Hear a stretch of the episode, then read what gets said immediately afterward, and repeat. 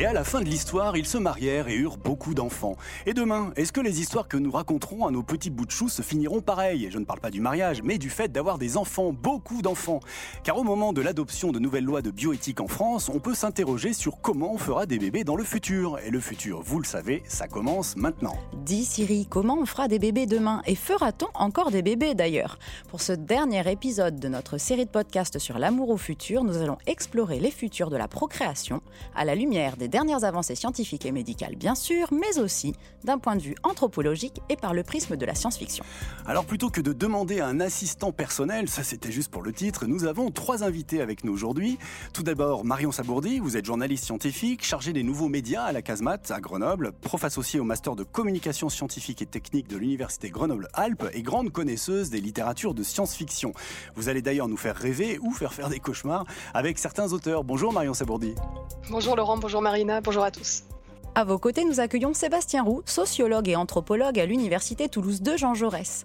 Vous avez dirigé un programme de recherche sur les familles et dans lequel vous vous intéressez à l'adoption, entre autres sujets. Vous allez nous apporter votre éclairage d'anthropologue sur ces questions de procréation. Bonjour Sébastien Roux. Bonjour à toutes, bonjour à tous. Et notre troisième invité est Louis Bugeon. Vous êtes professeur de biologie et médecine de la reproduction à l'université Paul Sabatier à Toulouse. Vous co-dirigez aussi le master éthique du soin et recherche au carrefour de la philosophie, de la médecine et du droit. Et vous allez nous aider à comprendre où nous en sommes des techniques de PMA aujourd'hui et que peut-on imaginer pour demain. Bonjour Louis Bugeon. Bonjour à tous. Amandine est née de la fécondation en éprouvette, de l'ovocyte de sa mère et de l'un des 500 000 spermatozoïdes de son père que l'on a réunis dans un tube pour donner un œuf qui fut réimplanté avec succès. Aujourd'hui, à Antenne de Midi, en direct de Clamart, le professeur Testard et Bruno Lassalle, les auteurs de la méthode, en éprouvette, ont reconstitué pour nous la manipulation qui a été faite pour permettre la naissance d'Amandine. Nous sommes le 25 février 1982, le lendemain de la naissance du premier bébé éprouvette en France, et tout le pays est fasciné. C'est donc dans ce tube, avec cette manipulation aujourd'hui, que peut se jouer désormais l'avenir d'un être humain. Alors cette date de février 82, c'est un fait marquant. Euh, Sébastien Roux, dans vos travaux sur les familles, est-ce qu'on observe un tournant à partir des années 80 C'est un fait marquant aussi pour moi, parce que je suis né le même jour qu'Amandine, donc je me rappelle. Voilà, c'est une date qui est très facile à retenir, et qui est une date clé importante, exactement. Alors, c'est un, tournant euh, en France, oui, parce que c'est une première, en fait, tout simplement. Mais euh, ce qui est à noter, c'est que c'est pas parce que vous avez une première fois que tout d'un coup les choses changent. Ça prend quand même du temps. Ça, c'est difficile pour rentrer dans les imaginaires, pour rentrer dans les pratiques, pour euh, devenir familier. Et ce qui est fou, c'est si on regarde aujourd'hui cette première, c'était il y a uniquement 39 ans. Et si on voit aujourd'hui à quel point L'aide médicale à la procréation est rentrée dans nos vies, fait partie de notre quotidien. On connaît tous des gens qui ont eu affaire à des problèmes de fertilité ou en rencontreront et qui peuvent s'adresser à la médecine pour essayer d'y pallier. Et, c'est ça qui est un peu incroyable avec cette histoire, c'est à quel point les choses sont allées vite ont changé énormément et comment la société dans laquelle on vit aujourd'hui n'est plus celle, en fait, que l'on connaissait il y a encore une quarantaine d'années. Mhm. Alors, Marion, nous, on a, on a un peu l'impression que la réalité dépasse la fiction à partir des années 80, non? Oui, alors je, pense, enfin, au-delà de, la SF en tant que telle, parce que si on se plonge dans la SF, euh, on peut trouver des, choses encore plus exotiques, on va dire. Euh, mais je trouve que ce qui est intéressant à partir des fin des années 70 avec Louise Brown euh, au Royaume-Uni, puis Amandine en France, c'est l'image en fait, enfin ces images qui, qui qui, nous marquent nos esprits en fait de, bah, de cette fécondation in vitro, des, des tubes, de l'embryon. C'est peut-être des images qu'on n'avait pas forcément visualisées, du moins les personnes qui sont qui n'étaient pas lectrices ou spectatrices de SF à ce moment-là. Et, euh, et maintenant, c'est des images que bah, qu'on connaît tous, qui sont dans les manuels scolaires. Euh, on voit voilà ces, ces, bébés, toutes ces méthodes. Et, euh, et je trouve que c'est ce que ça peut-être a changé du côté de l'imaginaire, bah, c'est ça, c'est ces images euh, et, cette euh, inspiration et euh, voilà tout ce que ça, tout ce que ça a pu découler à partir de ces années 80. qui a rendu finalement le, côté imaginaire complètement réel, alors en, très peu de temps, effectivement. Et pour vous, Louis Bugeon, ainsi que pour toute la communauté scientifique et, médicale, j'imagine que ça a aussi été une date forte, un marqueur fort. Qu'est-ce qui a vraiment changé à partir de ce moment-là? En fait, c'est, euh, je pense, le 82, c'est la suite des événements qui sont passés antérieurement. C'est-à-dire qu'en fait, la, c'est les premières inséminations dans l'espèce humaine datent du 19e siècle, pas du 20e siècle. Et donc, euh, c'est la suite logique. La première insémination, c'est la disjonction entre le rapport sexuel et la procréation. Après, en 54, il y a la congélation de sperme qui apparaît. Donc, c'est également une dissociation temporelle. Et la fécondation vitro, c'est une dissociation, enfin, une nouvelle dissociation, c'est-à-dire qu'on fait euh, sortir l'embryon du corps. Voilà. Et donc effectivement, c'est euh, la suite euh, d'un mouvement qui était là pour traiter les problèmes d'infertilité. Mhm. Alors, qu'est-ce qui a changé depuis 40 ans Si on revient à aujourd'hui, 39 ans, en 39 ans, qu'est-ce qui a changé? Est-ce que ces, ces, techniques, elles ont fortement évolué? On vient de dire qu'elles se sont beaucoup répandues dans la société, dans l'imaginaire, et d'un point de vue médical et scientifique. Alors, au niveau médical, euh, je pense qu'on est, euh, si vous voulez, les techniques ont évolué. Euh, puisque la fécondation in vitro au départ était pour les femmes qui n'avaient pas, qui avaient des problèmes tubaires, des trompes bouchées, donc euh, la rencontre des gamètes ne pouvait se faire. Et puis ça a évolué dans les années 90 par l'injection de spermatozoïdes dans l'ovocyte directement. Donc c'est un autre, on passe des barrières de fécondation mhm. et euh, on, peut, on, peut, on peut dire que, que c'est une découverte qui était fortuite cette, cette technique. Ah oui Oui, c'est une découverte qui est fortuite, c'est secondaire à une erreur technique euh, d'un technicien. Et je pense que si maintenant on devait euh, euh, mettre cette technique au point, on passerait peut-être pas les les, comment dire, les règles de, de nouvelles innovations thérapeutiques. Vous voulez dire que l'introduction directe du spermatozoïde dans l'ovocyte est une méthode fortuite ça a été, Oui, euh, c'est-à-dire on aurait demandé, actuellement, on, aurait, on demanderait une expérimentation chez animal, etc., etc., euh, ce qui n'était pas possible. Ah oui, ça a été fait chez l'humain directement, c'est ça D'accord. Plus vite que prévu, finalement. Et, ensuite, euh, si vous voulez, on ne peut pas dire qu'il y a de très très grands progrès dans le domaine, puisqu'on est dans des euh, circonstances où les taux de succès obtenus par ces techniques-là euh, sont de l'ordre de 30% par, euh, par tentative. Et en fait, quand on regarde les couples inféconds, je parle des couples inféconds actuellement, quand on regarde les couples inféconds au bout de leur parcours, c'est-à-dire nous on a fait une recherche sur 2000 couples qui étaient euh, rentrés dans le service et on a regardé huit ans après ce, ce qu'il advenait de leur désir d'enfant, y, compris avec toutes les techniques possibles et imaginables.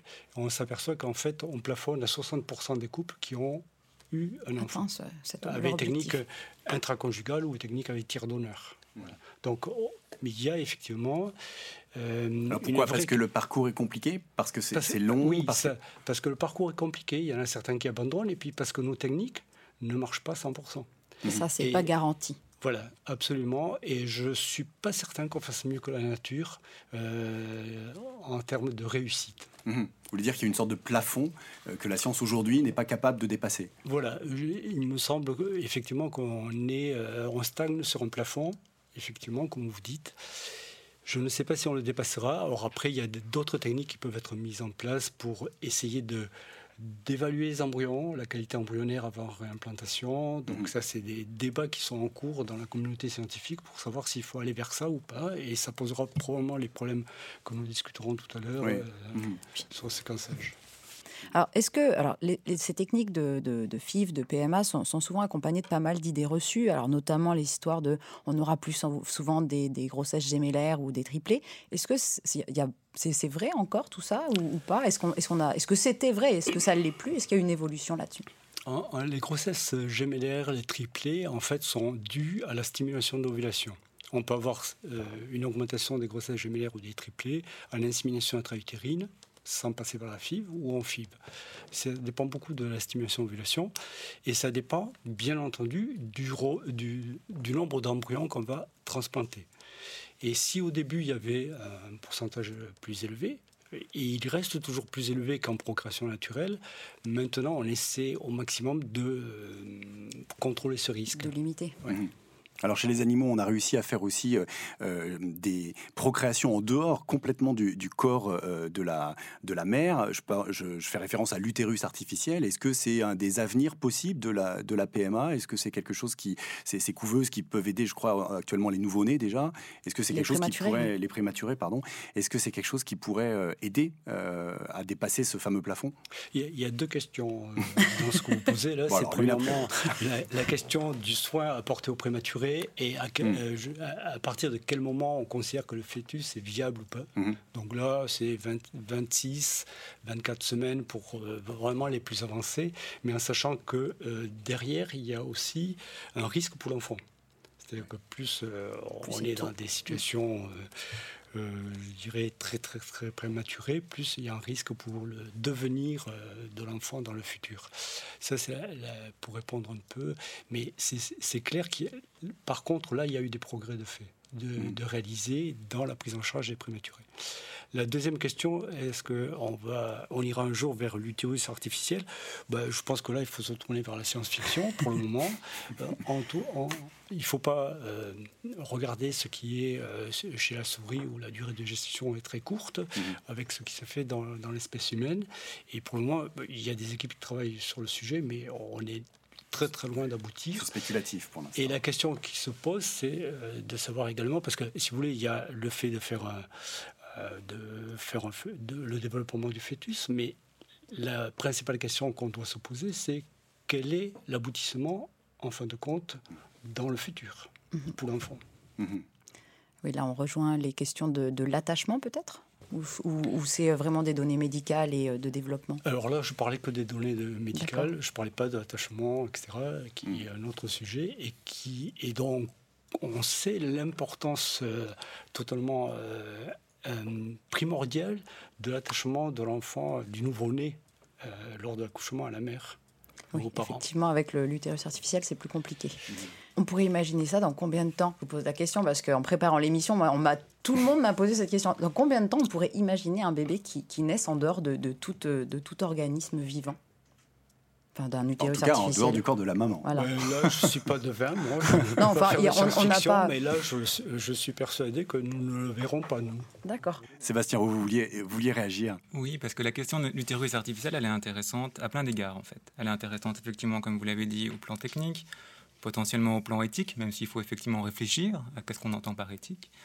Mais un, aspect qui parfois est un peu oublié, elle a aussi été proposée au plan politique. Il y a une autrice féministe dans les années 70-80 qui s'appelait Shulamit Firestone, qui a écrit un ouvrage qui est resté assez célèbre, qui s'appelle La dialectique du sexe. Alors c'était en anglais, Dialectics of Sex, qui proposait justement euh, de développer les utérus artificiels pour libérer les femmes de ce qu'elles considéraient être euh, un potentiel asservissement, c'est-à-dire la maternité c'est pas nécessairement aujourd'hui quelque chose qui est repris par la plupart des positionnements féministes, mais en tout cas la question est intéressante, c'est-à-dire derrière le fait euh, d'enfanter ou d'avoir potentiellement d'autres euh, techniques envisageables comme l'utérus artificiel, quel est le type de société qu'on veut pour euh, toucher quelles valeurs, pour promouvoir quel quel, vivre ensemble? Et ça, c'est des questions qui, qui doivent se, poser et se penser comme telles.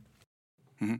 Marion, vous, parliez aussi euh, des imaginaires, de, l'imaginaire de l'éprouvette, du bébé éprouvette. Alors là, quand on parle d'utérus artificiel, on a aussi ces images d'enfants dans des cocons, d'humains dans des cocons, Matrix par exemple. Complètement Matrix. Alors juste avant de passer vers la SF pure, euh, il y a quand même eu, euh, fin 2017, là, une équipe américaine qui a amené six agneaux à terme dans une espèce de poche, enfin un utérus artificiel. Donc on est passé au-delà des, des souris. Bon, après, euh, de là à ce qu'on passe à l'humain, on, est encore euh, vraiment loin, c'est clair. Euh, et, effectivement, du côté de la SF, je pense qu'on a tous en tête ce réveil du personnage Néo dans Matrix, comme vous disiez Laurent, sur ce, choc esthétique un peu, ce, personnage qui non seulement il quitte sa réalité, donc voilà, il est tout chamboulé, mais en plus il se réveille au milieu d'un espèce de champ d'utérus artificiel dans lesquels des humains euh, grandissent euh, et, vivent en fait toute leur vie et rêvent euh, et, en fait en gros ils servent de batterie pour, pour les machines. je pense que une œuvre aussi que beaucoup connaissent ou ont lu en tout cas à l'école, c'est Le meilleur des mondes. hmm. avec bah, cette, cette création d'êtres humains en laboratoire. ils évoluent, ils grandissent comme ça dans des, pareil, dans des utérus artificiels et en prime, eux, on leur donne ou non telle ou telle substance pour pouvoir euh, grandir, euh, on va dire, de manière saine pour certains, donc les alphas, les bêtas, et puis d'autres, bah, ils ont de l'alcool direct dans, le, dans leur poche, et ça, ça donne plutôt les, les epsilon, et après, ils sont, ils sont, comment dire, on les, euh, ils sont déterminés pour des métiers un peu plus, un peu plus négatifs. Euh, et, juste en faisant euh, quelques, quelques recherches, euh, et notamment sur Twitter, j'ai eu des petits conseils d'œuvres. Donc il y en a une que je n'ai pas lue de Greg Egan qui s'appelle Le Petit Mignon, mhm. qui est dans, le, dans son recueil de nouvelles axiomatique. Et, et là, l'histoire, c'est un narrateur, donc le narrateur qui est un homme qui a une trentaine d'années et qui désire absolument avoir un enfant. Bah, en fait, il va carrément se faire livrer un utérus artificiel avec le petit mignon, un, bébé en fait à l'intérieur. Il va, il va grandir et puis il va s'en occuper jusqu'à un certain point, parce que euh, en gros, bah, il a un désir d'enfant, mais peut-être pas, euh, il a peut-être pas envie de s'en encombrer toute la vie. Donc euh, voilà, je n'ai pas lu, donc je, je, le. Oui, il se trouve que je l'ai lu effectivement. C'est une nouvelle un peu glaçante. Mais si on revient à, aujourd'hui, peut-être, hein, euh, on, peut euh, peut-être faire un tour sur euh, les raisons qui poussent les gens aujourd'hui à, à, la, à la PMA, pardon, euh, puisqu'on a évoqué d'emblée la question de la fertilité féminine, mais ce qu'on a quand même aussi appris ces dernières années, si, si on revient sur ces 40 dernières années, c'est quand même que le problème ne venait pas que des femmes, mais aussi l'infertilité masculine est apparue fortement. oui, Totalement. il y a 40 ans, l'infertilité masculine n'existait pas, mm. ou était cachée du moins. Et moi, je me souviens, hein, quand on, commençait, on avait euh, les hommes qui avaient juste fait un spermogramme, un, un, examen de sperme et pas plus, alors que la femme arrivait avec des dossiers très complets, etc. Alors ça, effectivement, euh, ça a évolué. Ça a évolué et actuellement, euh, je pense que le partage, enfin le, partage des examens, etc., est, très réel euh, mm. entre l'homme et la femme. Et hum, après, la, question, c'est euh, qu'on est dans un système un peu, je dirais, de culture latine et que la stérilité chez l'homme, c'est quand même euh, une blessure narcissique euh, extrêmement profonde, et chez la femme aussi, mais chez l'homme, ça prend une autre considération qui est, euh, je dirais, la confusion entre la virilité et la fertilité. Mmh. Et finalement, c'est quelque chose qui est apparu ces dernières années parce qu'avant on ne le traçait pas, ou bien c'est parce qu'il il y a de plus en plus d'effets liés à l'environnement notamment qui rendent les, hommes et les femmes infertiles? Alors avant, c'était un peu tabou. C'était justement pour cette, cet amalgame virilité, mmh. euh, fertilité, c'était tabou. Je pense que la, société a changé sur ce point. Et puis, euh, il y a la question que vous évoquez, c'est-à-dire, effectivement, est-ce qu'il euh, y a une baisse de la production de spermatozoïdes chez l'homme? Ça, je crois que là, les publications sans dire que la baisse est ubiquitaire, est euh, constante partout, les publications vont dans ce sens-là. Et les méta-analyses montrent que effectivement, on a perdu à peu près 40% euh, globalement, certains disent 50% du nombre de spermatozoïdes. Et nous, on avait fait euh, dans, dans, mon groupe de recherche une extrapolation et en 2100, et ben, il ne restait pas beaucoup de spermatozoïdes chez l'homme. Mais c'était euh, C'était une modélisation, hein, ne, vous inquiétez pas encore. C'est modélisation. C'est important quand même, 40-50%. Ça, question, ça questionnait, quoi, quand même, quand même mmh. quelque part. Alors Sébastien, je vous voyais réagir peut-être à cette distinction homme-femme par rapport à, ce sujet. Quelques, quelques, points. Il y en a deux en fait. Il y a deux choses, mais euh, la première sur la, PMA, il faut aussi comprendre que on voit monter fortement le désir d'un enfant à soi, c'est-à-dire qu'on a enfanté. Parce qu'il y a plein de manières alternatives d'avoir des enfants. La plus évidente à laquelle je pense premier, par exemple, c'est l'adoption. Oui. Mais la PMA, ça répond aussi à, à un désir social exprimé, aujourd'hui assez majoritaire, et qui est assez problématique hein, qu'on peut aussi poser et interroger de cette naturalité, de cet enfant qui serait plus le sien parce qu'il serait le produit de, euh, ses gamètes ou, ou alors qu'on l'aurait porté. Donc il faut interroger la PMA aussi avec euh, cette question, c'est quel est le type d'enfant qu'on désire quand on désire un enfant? Premier point. Et le deuxième, en fait, Laurent, j'ai presque envie de vous reprendre quand vous dites l'homme et la femme, etc. Parce que la PMA, ça répond à un problème d'infertilité. Mais pourquoi avoir un biais hétérosexuel? D'ailleurs, la loi récente qui a été, qui a été votée l'ouvre répond à une revendication qui a été formulée depuis des années maintenant d'ouverture de la PMA aux couples de femmes. Mais plus généralement, pourquoi toujours penser les problèmes de fertilité par rapport à ce qui serait l'homme ou la femme, alors qu'en fait, l'infertilité, c'est simplement une réalité, on va dire, biologique. Mais après, qu'est-ce que socialement on met en place pour autoriser, ou pas, les médecins on peut en discuter, mais des couples, quelle que soit leur sexualité, voire des individus, à être parents? Et donc, en fait, il ne faut pas nécessairement superposer des questions, encore une fois, d'hommes et de femmes à des enjeux de famille et de reproduction. Je pense qu'il faut un peu les dissocier au contraire, parce que ça permet de mettre en saillance, mettre en lumière le fait que ces questions-là ne sont pas des questions évidentes, qui ne sont jamais, encore une fois, réduites à des questions de naturalité. Et on peut dire en fait que qu'en France, il y a une préférence vers la, PMA plutôt que l'adoption. il y a eu une évolution euh, dans les dernières années? Ou, pas particulièrement Alors en fait, c'est des, dynamiques assez, complexes parce qu'en fait, l'adoption, c'est extrêmement réduite en France et en fait dans tous les pays occidentaux. À peu près depuis le milieu des années 2000, hein, on est sur des, sur des, sur des diminutions de près de 90%. En fait, il n'y a plus d'enfants disponibles. Donc, quelque part, même si les couples avaient continué à exprimer le désir, voilà, euh, le fait qu'il y ait peu d'enfants qui circulent et qui soient accessibles rend d'autant plus, quelque part, la PMA et d'autres formes euh, de, euh, on va en parler, mais de congélation et autres, d'autres formes d'aide médicale à la procréation d'autant plus désirables, parce qu'en fait, ça répond aussi à une absence d'alternative. Marion, vous, vous réagissiez? Oui, je voulais réagir sur avoir un enfant, enfin cette volonté d'avoir un enfant à soi et, et les, on va dire des éléments que j'ai pu repérer qui sont assez, que j'ai trouvé assez futuristes et qui me questionnent pas mal. C'est notamment, j'ai vu qu'en Israël, il y a ce qui s'appelle un testament biologique et qui permet, ce que ne permet pas la loi actuelle en France, d'avoir une fécondation et une grossesse après la mort du donneur donc de, a priori du père, mais voire des deux parents en fait, possiblement. Donc la famille, les grands-parents qui pourraient euh, bah, avoir recours à potentiellement, ça c'est pas encore euh, le cas, mais avoir recours à une mère porteuse pour porter l'enfant du couple décédé. Ou euh, d'autres exemples comme bon, des, femmes ménopausées qui peuvent avoir des enfants grâce à la PMA à un âge très avancé, mais aussi des, des sujets carrément bah, borderline. Et là, je voulais, je voulais questionner le docteur Bujan là-dessus, sur des bébés avec trois parents, par exemple. Une, une mère mitochondriale, une mère dite nucléaire et un père nucléaire. Enfin voilà, des situations qui, moi, m'ont étonné, qui, sur le papier, sont, sont possibles. Alors, c'est sans doute pas encore euh, le cas, ou pas totalement, mais euh, j'ai trouvé ça intéressant. Alors, avant de vous donner la, réponse, je vous propose justement d'écouter euh, un petit extrait qui soulève toutes ces questions éthiques, qui, qui, soulève tous ces dilemmes que peuvent se poser les familles. Alors là, il ne s'agit pas de s'interroger sur le devenir des ovocytes ou des spermatozoïdes congelés, mais celui même des embryons congelés.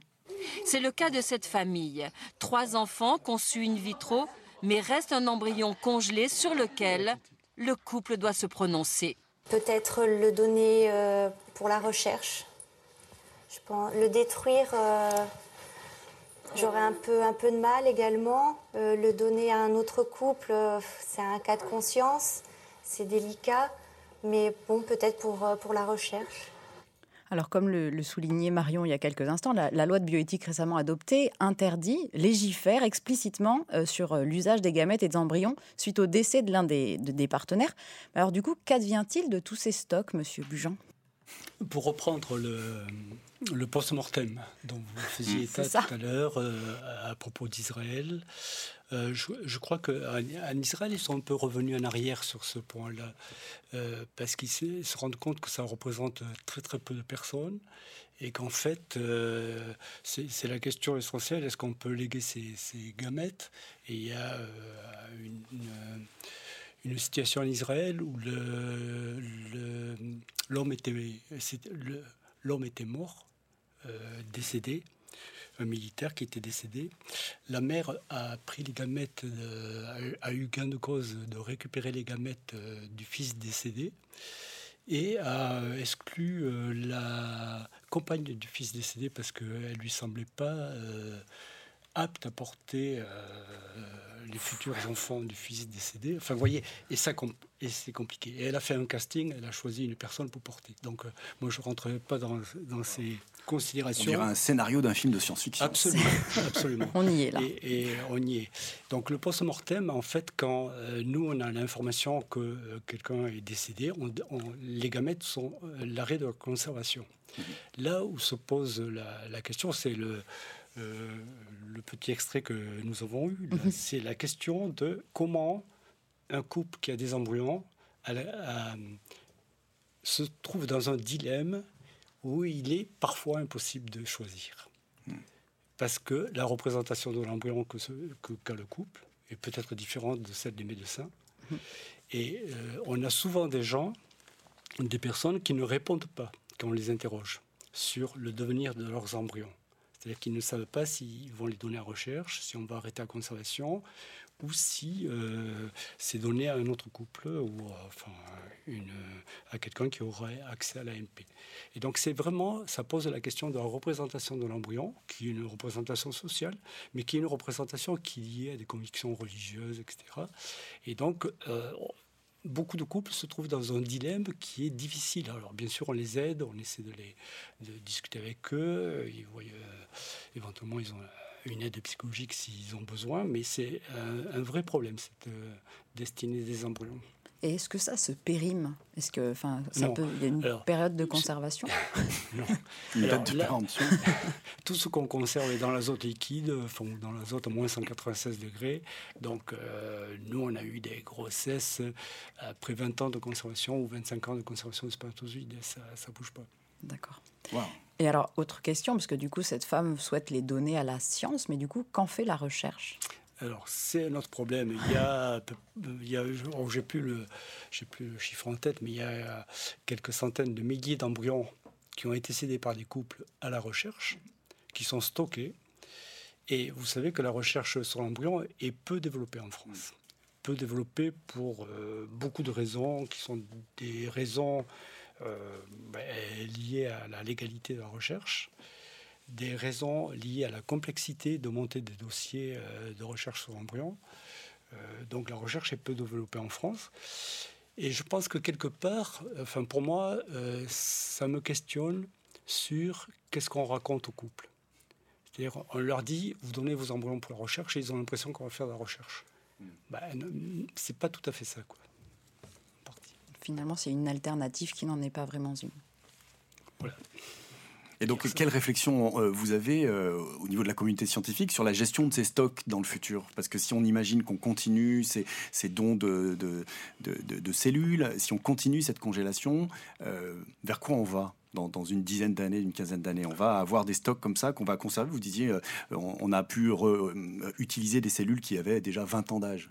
Alors, ça, c'est les, les, cellules qui sont conservées par un individu, femme ou homme, euh, qui a un risque pour la fertilité et qui, euh, donc, on peut conserver, si vous voulez, actuellement, on conserve chez les enfants, on conserve chez les adolescents.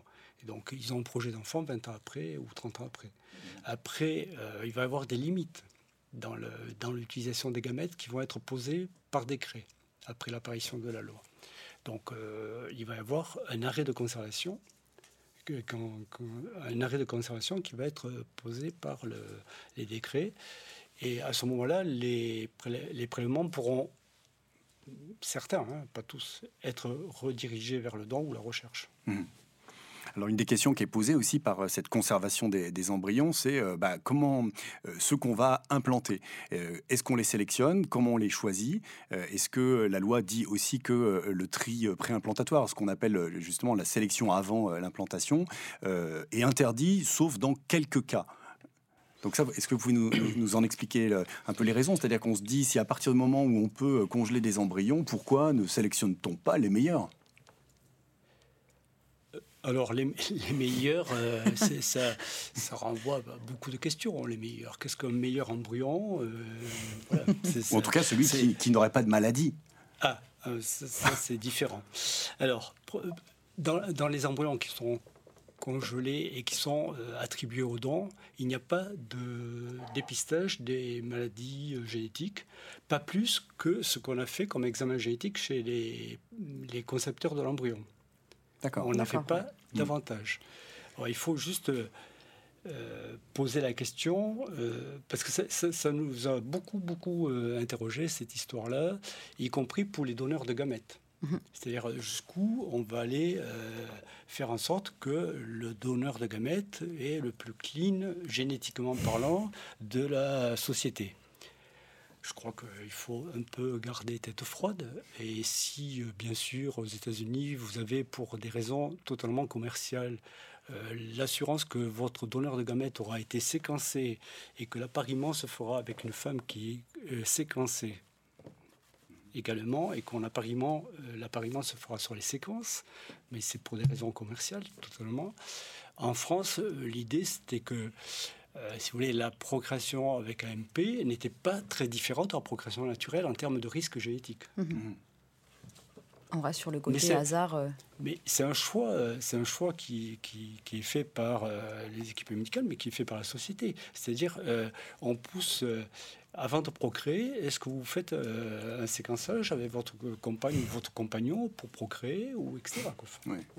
Ça pose le problème de, si vous voulez, de la, de la dérive je dirais, dérive parce que glissement vers le tout génétique et vers une fausse sécurité qui fait que, parce qu'on a identifié des séquences, on va être certain qu'il y ait quelque chose derrière. Alors qu'on sait actuellement qu'au-delà de la génétique, il y a l'épigénétique qui intervient, il y a l'environnement, etc.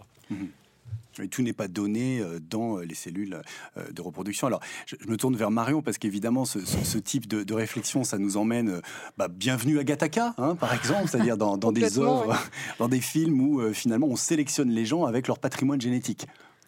Et on, on, est vraiment là-dedans et ça me fait penser que oui, ce glissement, c'est aussi un glissement, on pourrait dire, euh, validiste, enfin, avant même de parler, par exemple, d'eugénisme, de sortir ces, gros mots, mais une, question validiste aussi, parce que finalement, des enfants qui naissent avec bah, des maladies, euh, des soucis ou quoi, il en est euh, beaucoup, mais est-ce que vouloir supprimer toutes mmh. ces formes de de vie euh, et d'expérience de, la vie Est-ce que voilà, c'est pour moi la, question se pose vraiment et le film le résume euh, énormément. Enfin, sans, sans entrer dans les détails du film, beaucoup l'ont vu et, euh, il pose vraiment cette question-là. Donc dans un monde futuriste où pour le coup on peut choisir le génotype des enfants sur catalogue, euh, ben, un couple décide d'avoir un enfant naturellement et cet enfant, quand il naît, on lui diagnostique, enfin, je ne sais pas si on peut dire ce, mot-là parce que c'est pareil, c'est sur la génétique, on, repère un risque de, alors je ne sais plus ce, qu'était la maladie, mais de, décès à une trentaine d'années, d'un souci cardiaque, euh,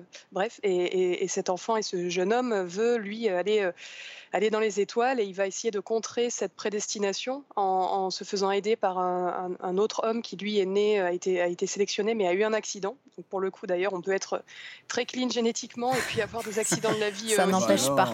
Eh ben Remboursé. Euh, et, donc cette, euh, cette personne-là l'aide, aide, aide ce, jeune né naturel naturellement, on va dire, euh, en lui donnant bah, des, cheveux, des, poches d'urine, des, voilà, des, éléments qui lui permettent de ne pas être repéré par tous les tests génétiques de la société dans laquelle il travaille.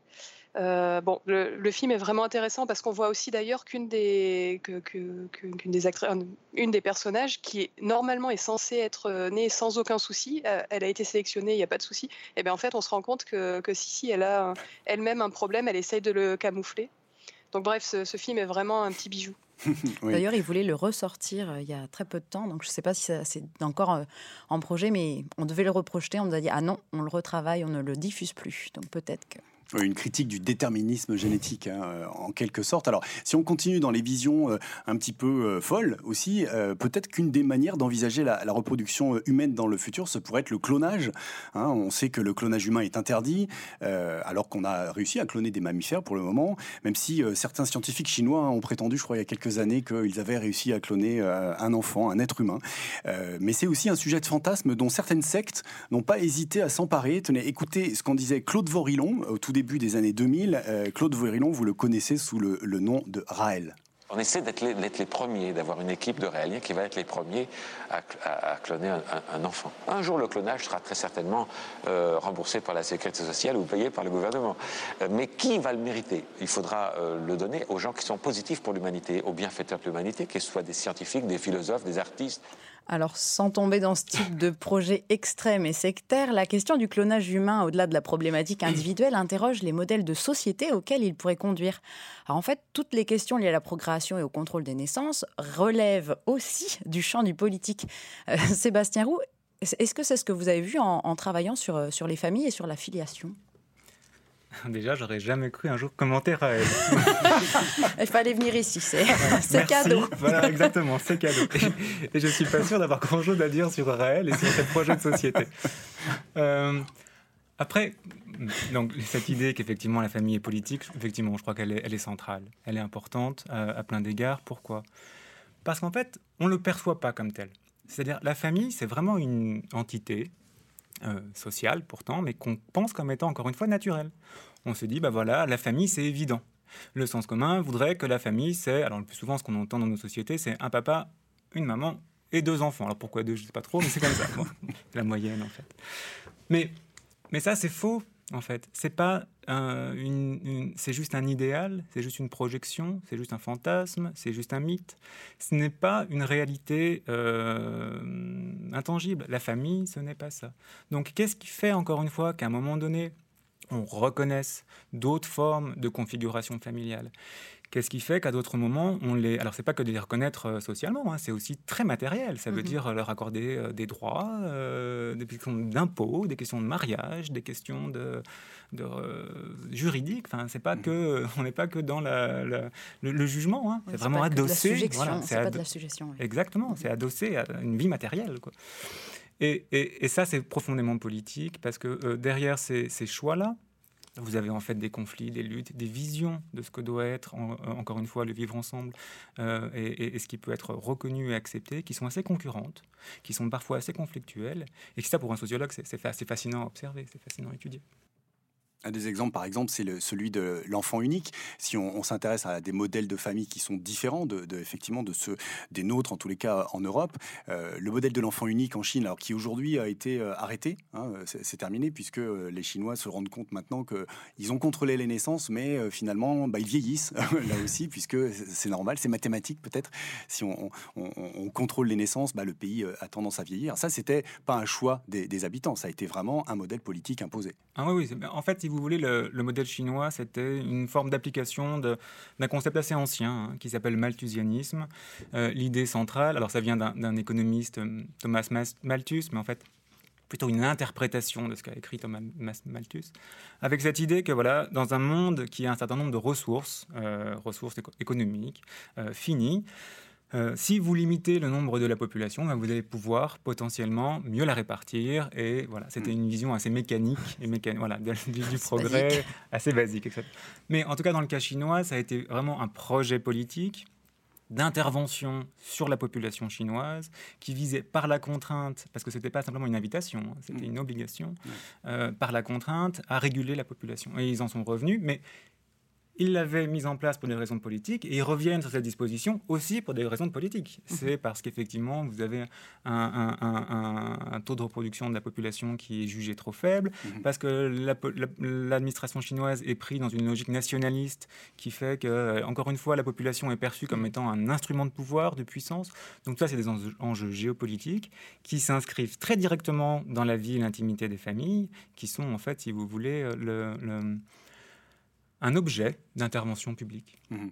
Alors peut-être à, l'autre extrémité, ou je ne sais pas si on peut parler d'extrémité entre l'individuel et le collectif, mais il y a aussi des choix individuels aujourd'hui qui, sont euh, qui interrogent. Je fais référence au No Child, à ce mouvement que vous avez étudié aussi, qui consiste à, finalement s'auto-limiter, à refuser d'avoir, enfin refuser, disons, ne pas faire d'enfants pour des raisons environnementales cette fois-ci.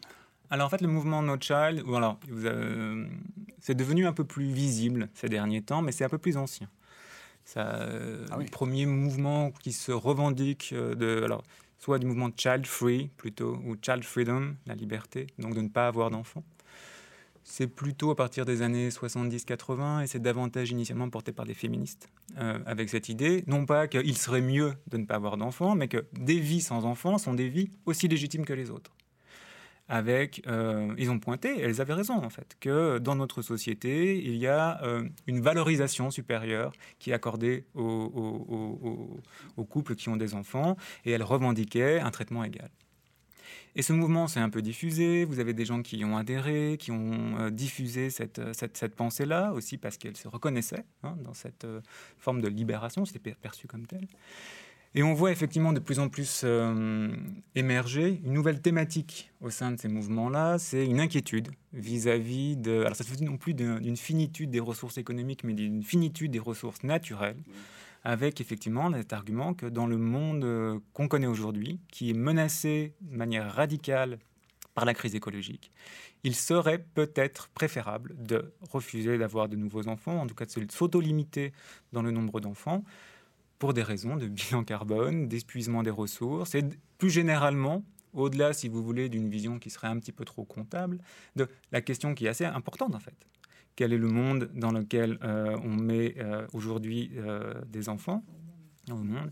Et quand on se reproduit, qu'est-ce qu'on reproduit en fait? Est-ce qu'on reproduit soi? Est-ce qu'on reproduit la société? Qu'est-ce que ça veut dire que reproduire la société dans un monde qui meurt? C'est des, des, questions qui sont en fait assez lourdes, assez complexes, assez difficiles. Effectivement, la question environnementale les repose, mais avec une acuité qui est, qui est forte. Mmh alors tout à l'heure, on, parlait de, des choix de, du tri préimplantatoire d'embryons, avec une des, une des critiques qui est faite, qui conduit à l'eugénisme. Alors puisque Marion, euh, tu en parlais aussi, euh, allons vers les gros mots, donc euh, vers, cette idée d'eugénisme. On peut pas parler de, on peut pas se projeter dans, le futur et, s'interroger sur la procréation sans aborder cette question, puisque là aussi, il n'y a pas que dans le futur, évidemment, qu'on a un risque d'aller vers des sociétés eugénistes, mais dans le passé aussi, bien sûr, on, on a connu ça. Alors évidemment euh, on pense à, l'Allemagne nazie, hein, c'est-à-dire cette idée d'éradiquer un certain nombre de populations parce qu'ils ne correspondent pas au modèle qu'on s'est donné. Mais euh, on a eu euh, d'autres exemples, Marina, dans, l'histoire récente, en Europe aussi, qui sont peut-être moins connus. Oui, complètement plus proches géographiquement que la Chine. On peut évoquer la campagne de stérilisation des personnes handicapées en Suède entre 1934 et 1976. Donc ça représente quand même un un certain nombre de dizaines d'années. Alors, est-ce qu'on peut parler d'eugénisme là encore, sachant que ça représente quand même 63 000 personnes environ qui ont été stérilisées euh, sur cette fourchette de temps? Alors, peut-être euh, Louis Bugeant sur ce, sur ce sujet? C'est un sujet extrêmement complexe. Et il n'y a, pas que la Suède, il y a les États-Unis, oh il y a beaucoup de régions où euh, il y a un contrôle de natalité et ça revient à dire il y a certains individus qui peuvent procréer, d'autres non. Voilà. Et donc là, on rentre dans des questions euh, de qui décide mhm. et sur quels critères. Mhm. Donc, critères qui peuvent être très subjectifs et très. Euh, on, peut se baser. Enfin, on peut, on peut être très utilitariste. C'est-à-dire que finalement, les handicapés je, je c'est pas du tout ce que je pense, hein, mais dans, un certain, d'un certain philosophe utilitariste, euh, notamment Singer en Australie, c'est euh, les handicapés ou les gens qui, les enfants qui vont avoir une vie mauvaise, mauvaise en termes de souffrance, hein, mhm. en termes de souffrance, mais finalement, est-ce bien de les faire vivre? Voilà. Et donc ça rejoint un peu cela, c'est-à-dire euh, vraiment euh, une éthique de l'utilitarisme poussée jusqu'à son fondement.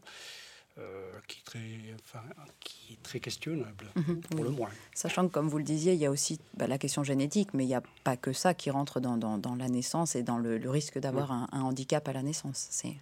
C'est des choses qui sont différentes aussi. Tout à fait. Mhm. Et peut-être une bonne vie, on s'en rend compte quand on la vit. C'est ça. Voilà, et si on ne la vit pas, on risque. Mais c'est vraiment la place du handicap dans la société. De la, voilà, c'est la place. Alors là, vous parliez des handicapés mentaux en Suède, oui. des chômeurs aux États-Unis dans les années 30. Il y avait les, femmes, les femmes euh, incarcérées aussi en Suède. Donc, euh, si pas les hommes, juste les femmes. Euh, là, on, vraiment on dérape et on va dans tous les sens et on peut se poser la question de que devient l'humain dans cette histoire-là, que devient la dignité humaine.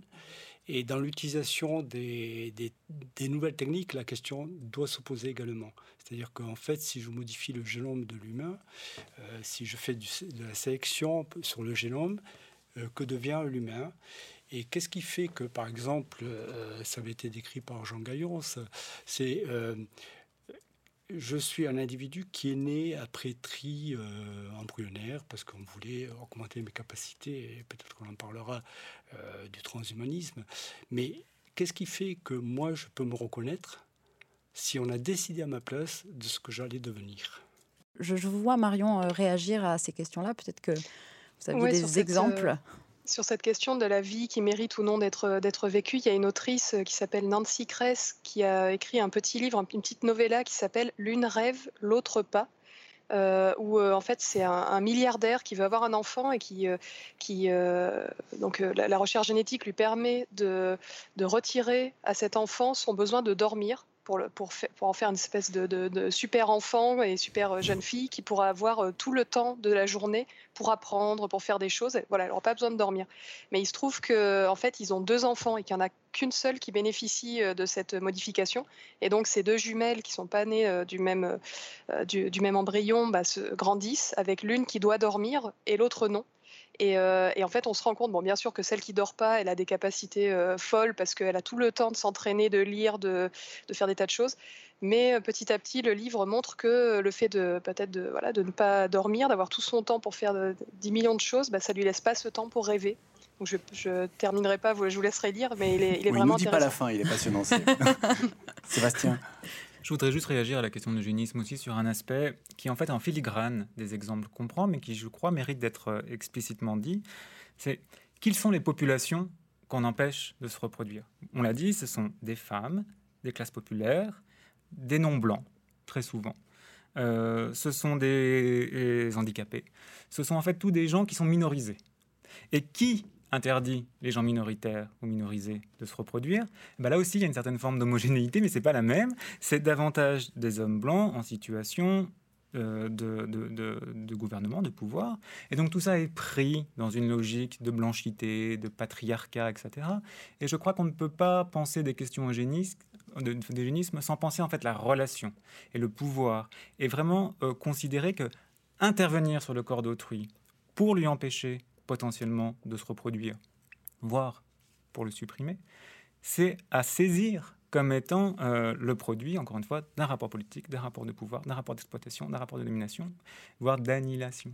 Et donc, il faut le garder en tête. C'est pas une succession d'exemples qui n'auraient pas de lien les uns contre les autres. C'est pas du tout ce que vous avez dit, hein, mais je préfère le dire moi-même. C'est pas une succession d'exemples déconnectés. C'est vraiment pris dans une logique qui doit se penser ensemble et qui dit, qui exprime, qui a le droit, enfin, qui a le droit, qui s'autorise à empêcher autrui de se reproduire.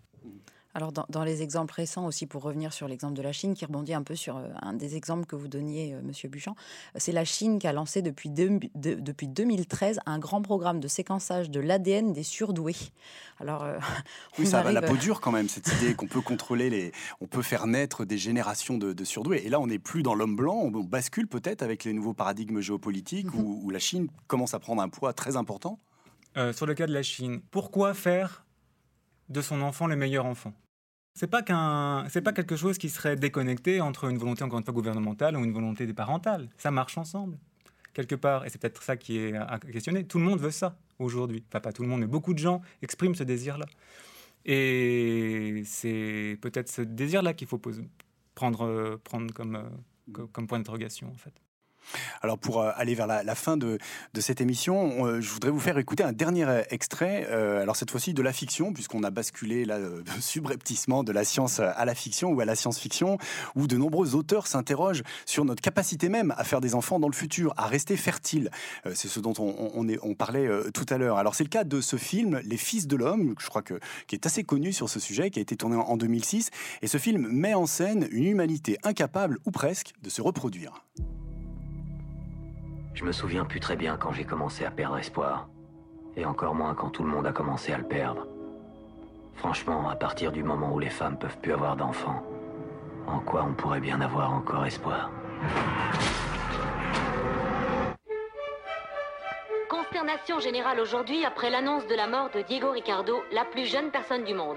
Le cadet de l'humanité était âgé de 18 ans, 4 mois, 20 jours, 16 heures et 8 minutes. Le mystère suprême. Pourquoi les femmes sont à la féconde? Certains accusent les expérimentations génétiques, la pollution. À ton avis, pourquoi on peut plus faire d'enfants hein? Quelle importance Dans 50 ans, il n'y aura plus personne, c'est trop tard. Circulez Circulez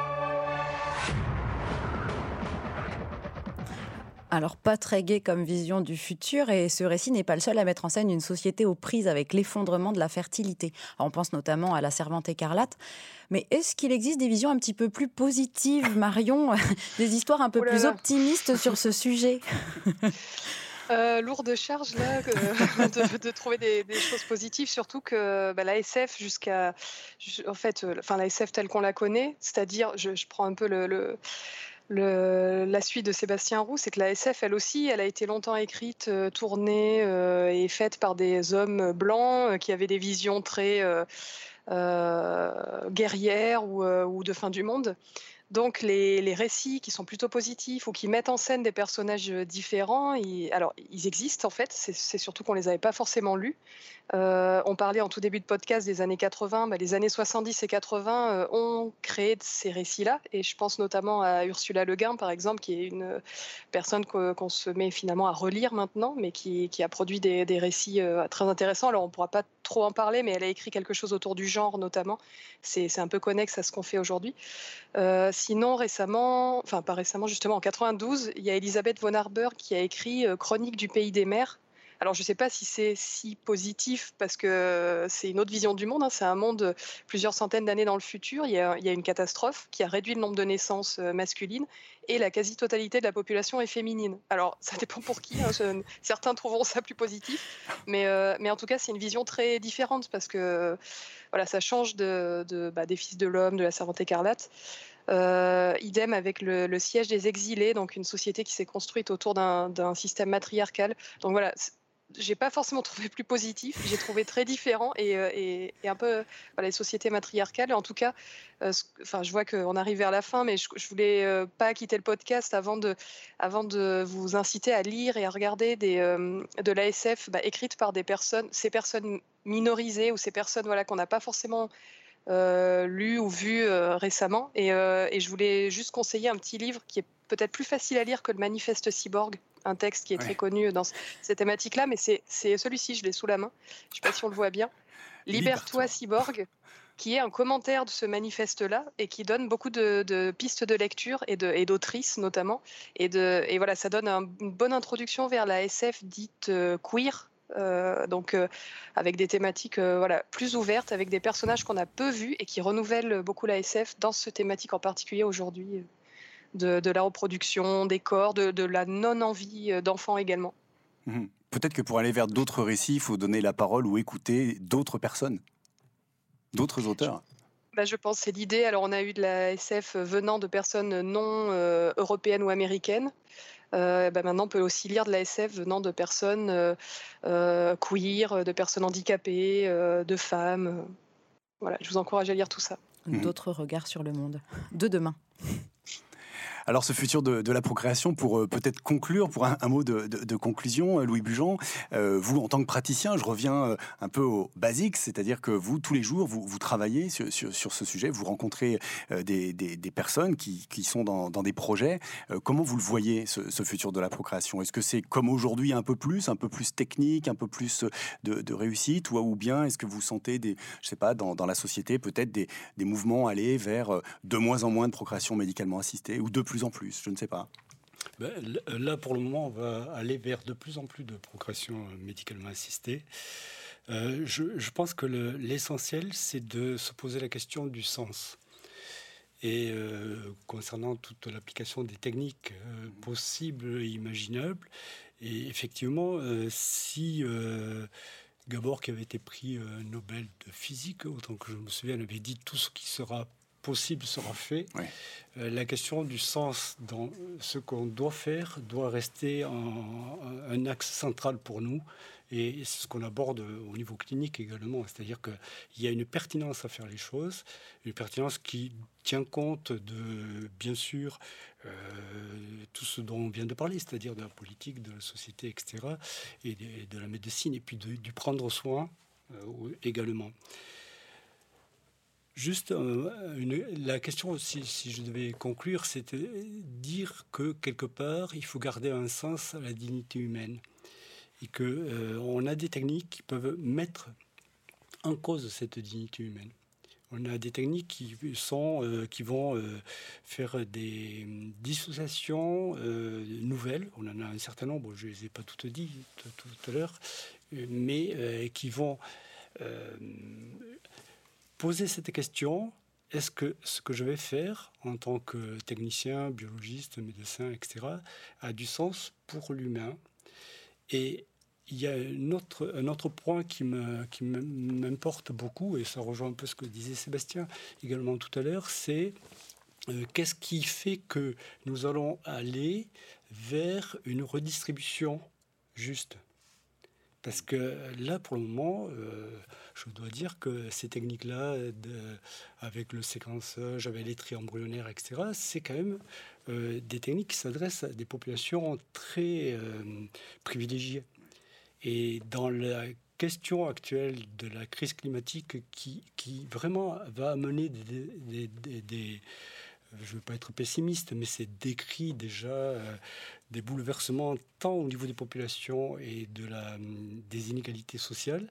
Je pense qu'il faut qu'on garde cela en place, ce problème d'égalité sociale, quand on parle des techniques et quand on parle de l'AMP.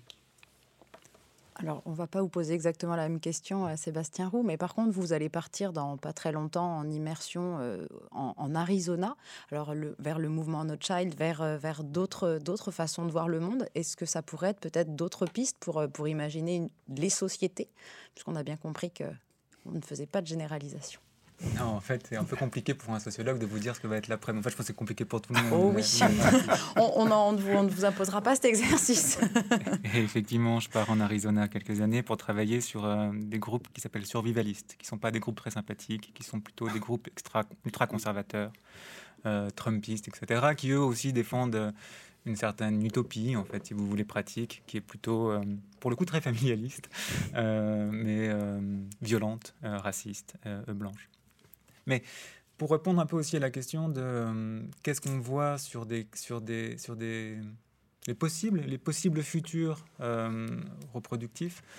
Encore une fois, c'est faut être très très prudent, mais quelque chose qu'on voit monter, qui rejoint un peu ce que disait Louis et qui, je crois est important, c'est qu'on voit les gens se réapproprier progressivement des techniques alors, ça prend du temps, euh, les techniques sont souvent pointues, euh, toutes ne sont pas accessibles, etc. Mais avoir un, discours, savoir qu'est-ce qu'ils peuvent potentiellement demander, qu'est-ce qu'ils peuvent euh, envisager comme projets familiaux, est-ce qu'ils ont le droit ou pas, etc. Il y a une sorte de, de prise de conscience que le regard ou que le citoyen a son mot à dire euh, également dans la définition de ce que doit être l'éthique, de ce qu'on autorise, etc.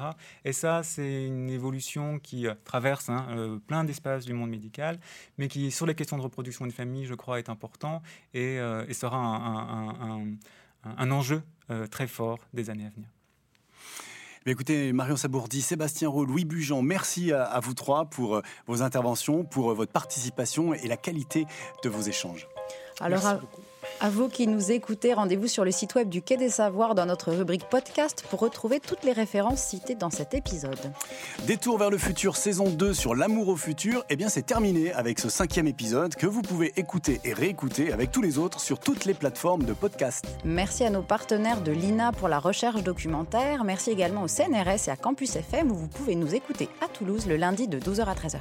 Détour vers le futur, une émission préparée et présentée par Marina Léonard et Laurent Chiquano avec l'aide de Françoise Vissac, à la prise de son Benoît Valade et à la réalisation Arnaud Maisonneuve. Une production du Quai des Savoirs à Toulouse. À très bientôt. Ciao.